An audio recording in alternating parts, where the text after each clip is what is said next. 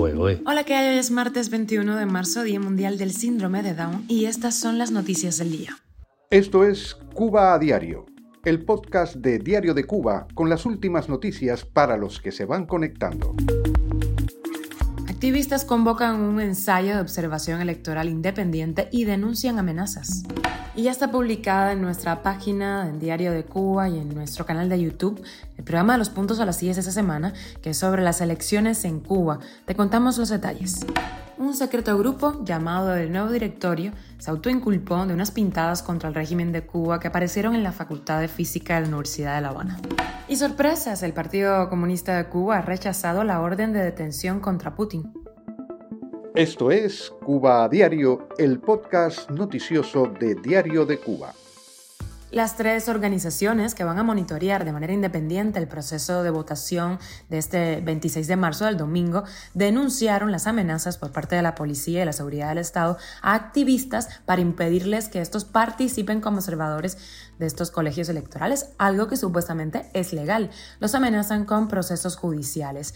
Estas organizaciones difundieron un comunicado en el que anuncian la realización esta semana de una prueba dinámica con el objetivo de ajustar la respuesta en tiempo real para el proceso de observación electoral este próximo domingo.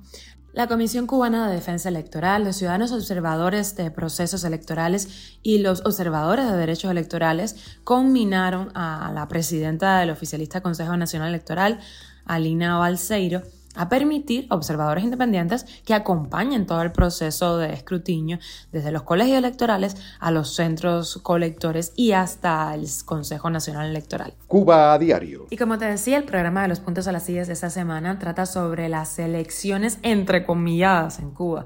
Sabemos que son una farsa, que son un teatro.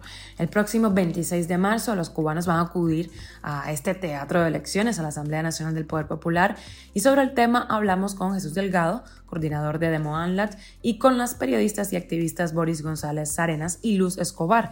Te traigo un pedacito de la intervención de Luz, la escuchamos. Primero que, todo hay que decir que esta campaña es una campaña promovida desde la sociedad civil por diferentes eh, actores que durante años se han dedicado en Cuba no solo a monitorear lo que pasa en, Cuba desde el punto de vista electoral, sino que son opositores, que tienen proyectos eh, de partidos opositores, que tienen proyectos de activismo que le hace eh, directamente oposición al, régimen cubano. ¿no? Esto es algo que hay que decir porque, bueno, en algunos space que ha organizado la campaña, se ha visto una tendencia a decir que de alguna manera con la observación, por ejemplo, quieren darle legitimidad al gobierno, cosa que es muy absurda, porque la campaña que promueve directamente la abstención de manera que se le haga rechazo a la dictadura, o sea, la, la campaña es muy clara, no a la dictadura, no votar, abstención.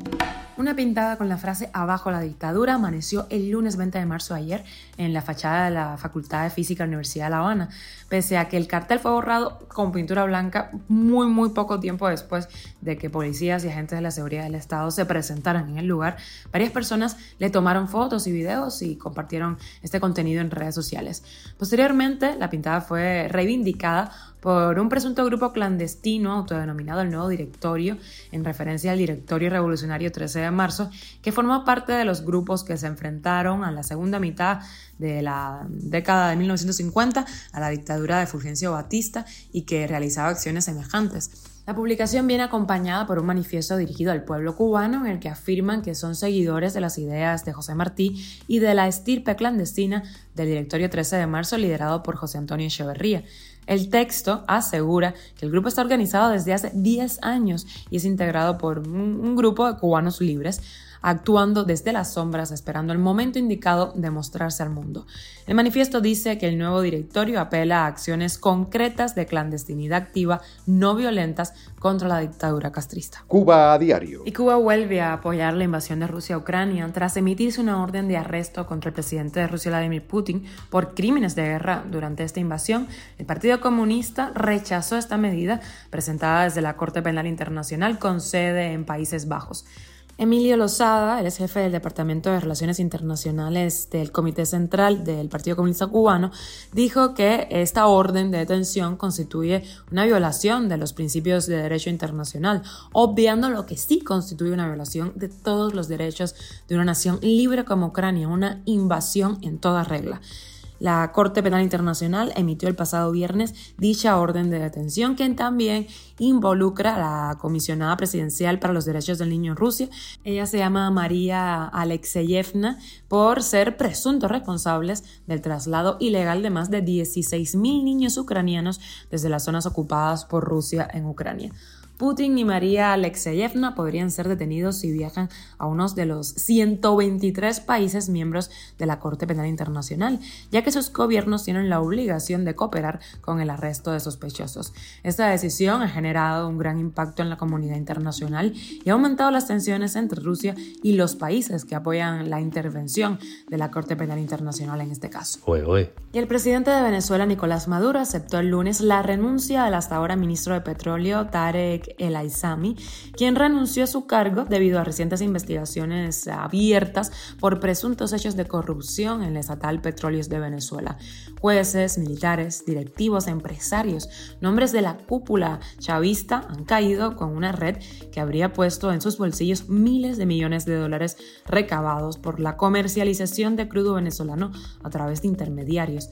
Tarek El Aizami ocupó altos cargos durante los gobiernos de Hugo Chávez y de Nicolás Maduro, el actual presidente venezolano, incluso estando por algunos años al frente de los servicios de inteligencia y seguridad del Estado. Esto es Cuba a Diario, el podcast noticioso de Diario de Cuba, dirigido por Wendy Lascano y producido por Raiza Fernández. Gracias por informarte en Cuba a Diario. Hoy es martes, ni te casas ni te embarques. Yo soy Wendy Lascano y te mando un beso enorme.